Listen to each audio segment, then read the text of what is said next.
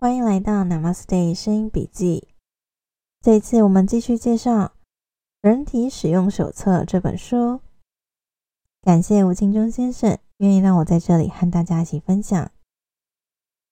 第六章的最后一个部分，介绍中医的各种治疗手段。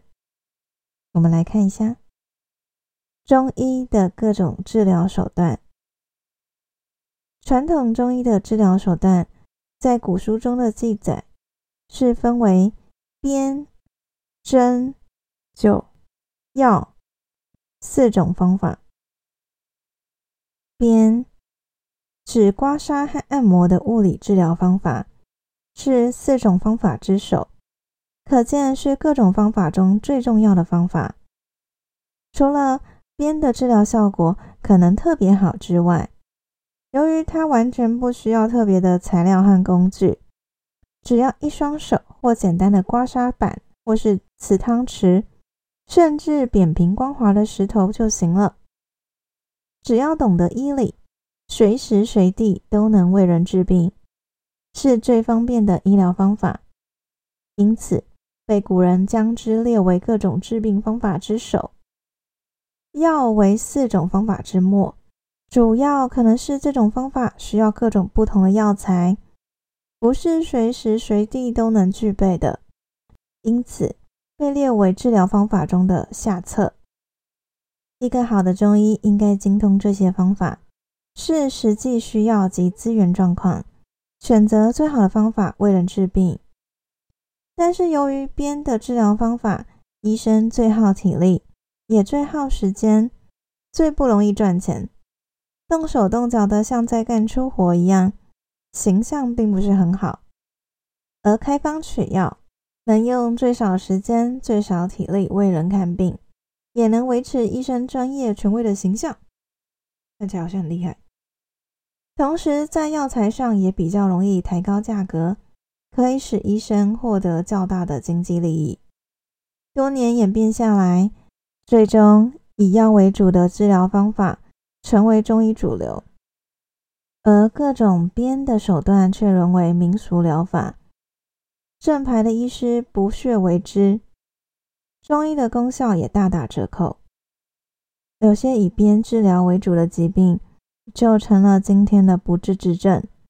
例如重症肌无力，台湾所称的渐冻人，或是神经元疾病，就是最好的例子。重症肌无力最早的成病原因多半是肠胃的细菌感染，加上血气低落，使得脾脏的能力低下，无法清除人体的废水，形成了心包积液长期过多、心包经长期阻塞、心脏能力长期低落。心脏是人体血液的帮补，帮补能力不足，血液长期没有能力进入肌肉组织。没有血液的肌肉，自然没有力量；没有血液中营养的供养，肌肉逐渐演变成萎缩的症状，就成了严重的疾病。多数这种疾病的患者，都由于长时间的心包记忆，使心脏外侧堆积了太多的垃圾，形成一层厚厚的油脂。现代医学称之为心肌肥厚。这些堆积的垃圾需要不断的清除，才能使它慢慢变少。清除这些垃圾，当然首先需要身体具备足够的血气能量，因此敲胆经和早睡早起是最重要的手段。当身体休养生息时，可以同时按摩心包经，使心包积液迅速清除，新的垃圾不再堆积。同时也能带走部分旧的垃圾，这就是本书中的一式三招的养生方法。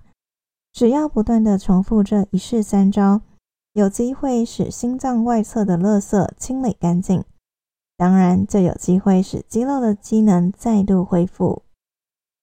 到这里，终于讲完第六章喽。日常保养最实际也最重要的部分，要去落实。书页有一个小图，下面的字我觉得很想跟大家分享。百岁老人三字经、敲胆经、早睡觉、压心包、不生气、常干净，这就是我们在第六章日常保养里面的仪式三招和两个重要的观念，要落实哦，才会真正的能够帮助自己的身体。所以这应该是本书最重要的一个章节，要去做到。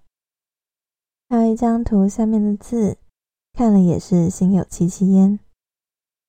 生了病的人总想找到能够药到病除的灵丹妙药，却不愿意调整自己的生活习惯，去除真正的病因。哎，大家加油哦，好吗？有些很重要的智慧，为了符合社会的价值观而被抹灭。这是很可惜的。这些失落的宝藏，待有缘人来重视它。感谢大家有缘听我的分享，希望你们多少都能获得一些收获。今天的分享就到这里，感谢您的聆听，感谢吴清忠先生的分享，祝福大家都能够健康美好的每一天。Namaste，拜拜。